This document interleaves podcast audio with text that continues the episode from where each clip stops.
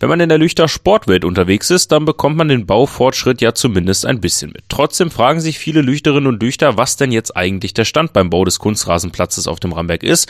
Lüchtes Bauamtsleiter Gregor Günnewig hat die Antwort. Der ursprünglich anvisierte Termin Anfang Oktober werden wir voraussichtlich nicht halten können, weil es witterungsbedingt jetzt doch noch einige leichte Verschiebungen gegeben hat.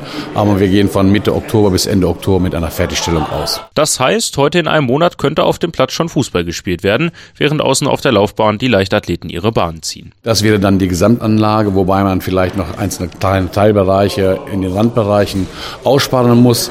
Was nicht in diesem Jahr umgesetzt wird, das ist die Flutlichtanlage, die wir für das nächste Jahr vorgesehen haben. Wobei das für die Person auf der Sportanlage nebensächlich sein dürfte, denn eine Flutlichtanlage ist ja vorhanden, die soll dann im kommenden Jahr nur auf LED umgestellt werden. Genauso spannend bei größeren Bauprojekten wie diesem, wie haben sich eigentlich die Kosten des Umbaus entwickelt? Also die finanzielle Situation hat sich natürlich deutlich entspannt. Wir haben ja letztendlich einen Finanzbedarf von roundabout 1,6 Millionen jetzt dementsprechend im Gesamtkontext zu sehen. Modernisierung Sportanlage, da ist das Flutlicht allerdings dann auch schon mit inkludiert.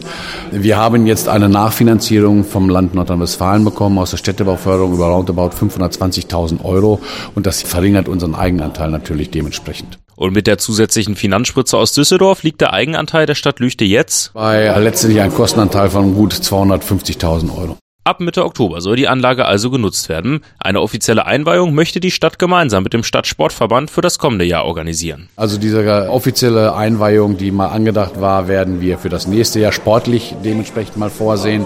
In welchem Rahmen wir jetzt hier eine Inbetriebnahme, so will ich es mal nennen, nochmal vornehmen wollen, da müssen wir uns auch nochmal mit dem Stadtsportverband natürlich auch committen, denn letztendlich ist das ja auch eine Folge des Antrages des Stadtsportverbandes, dass wir hier die Modernisierung der Sportanlage vornehmen.